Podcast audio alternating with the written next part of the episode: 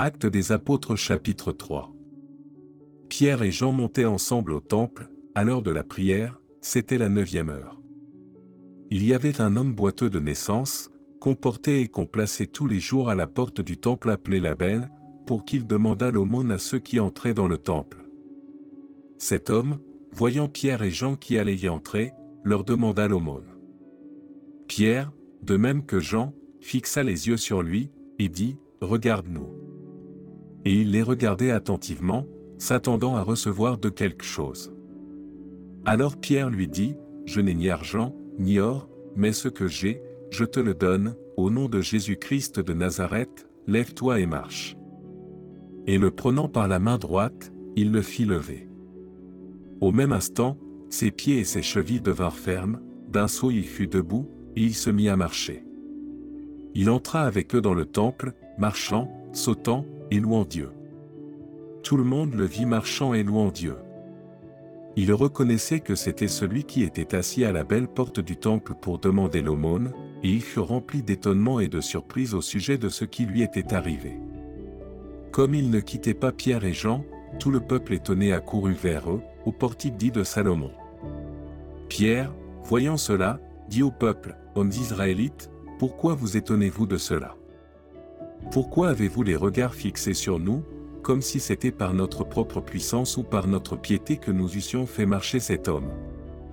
Le Dieu d'Abraham, d'Isaac et de Jacob, le Dieu de nos pères, a glorifié son serviteur Jésus, que vous avez livré et renié devant Pilate, qui était d'avis qu'on le relâchât.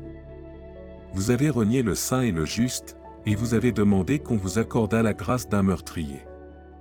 Vous avez fait mourir le prince de la vie, que Dieu a ressuscité des morts, nous en sommes témoins.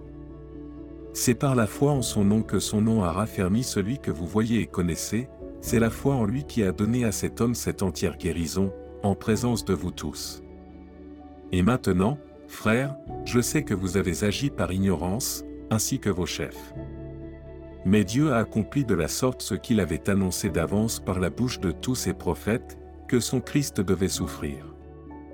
Repentez-vous donc et convertissez-vous, pour que vos péchés soient effacés, afin que des temps de rafraîchissement viennent de la part du Seigneur, et qu'il envoie celui qui vous a été destiné, Jésus-Christ, que le ciel doit recevoir jusqu'au temps du rétablissement de toutes choses, dont Dieu a parlé anciennement par la bouche de ses saints prophètes. Moïse a dit, Le Seigneur votre Dieu vous suscitera d'entre vos frères un prophète comme moi, vous l'écouterez dans tout ce qu'il vous dira, et quiconque n'écoutera pas ce prophète sera exterminé du milieu du peuple. Tous les prophètes qui ont successivement parlé, depuis Samuel, ont aussi annoncé ces jours-là.